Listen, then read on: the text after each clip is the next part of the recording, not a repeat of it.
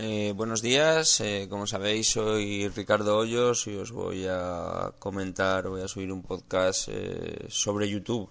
he estado unos días fuera y ayer al abrir mi PC y ver, quería entrar al canal YouTube para ver cómo había funcionado un video tutorial que subí sobre Google Plus y me he encontrado unas novedades en, en YouTube, ¿vale? Eh, me disponía a ver cuántos habéis visto mi vídeo. ¿eh? Cuando nada más entré a YouTube me he encontrado una pantalla donde se puede observar, me muestra los vídeos que han compartido mis amigos de Facebook. Es otra manera de saber que les gusta a mis amigos. De momento, vamos, no he visto otro enlace a cualquier otra red social. Como os adelantaba en el podcast anterior, podéis observar que las redes sociales y más en, en, concreto Facebook se están moviendo muy rápido para absorber el efecto Google Plus.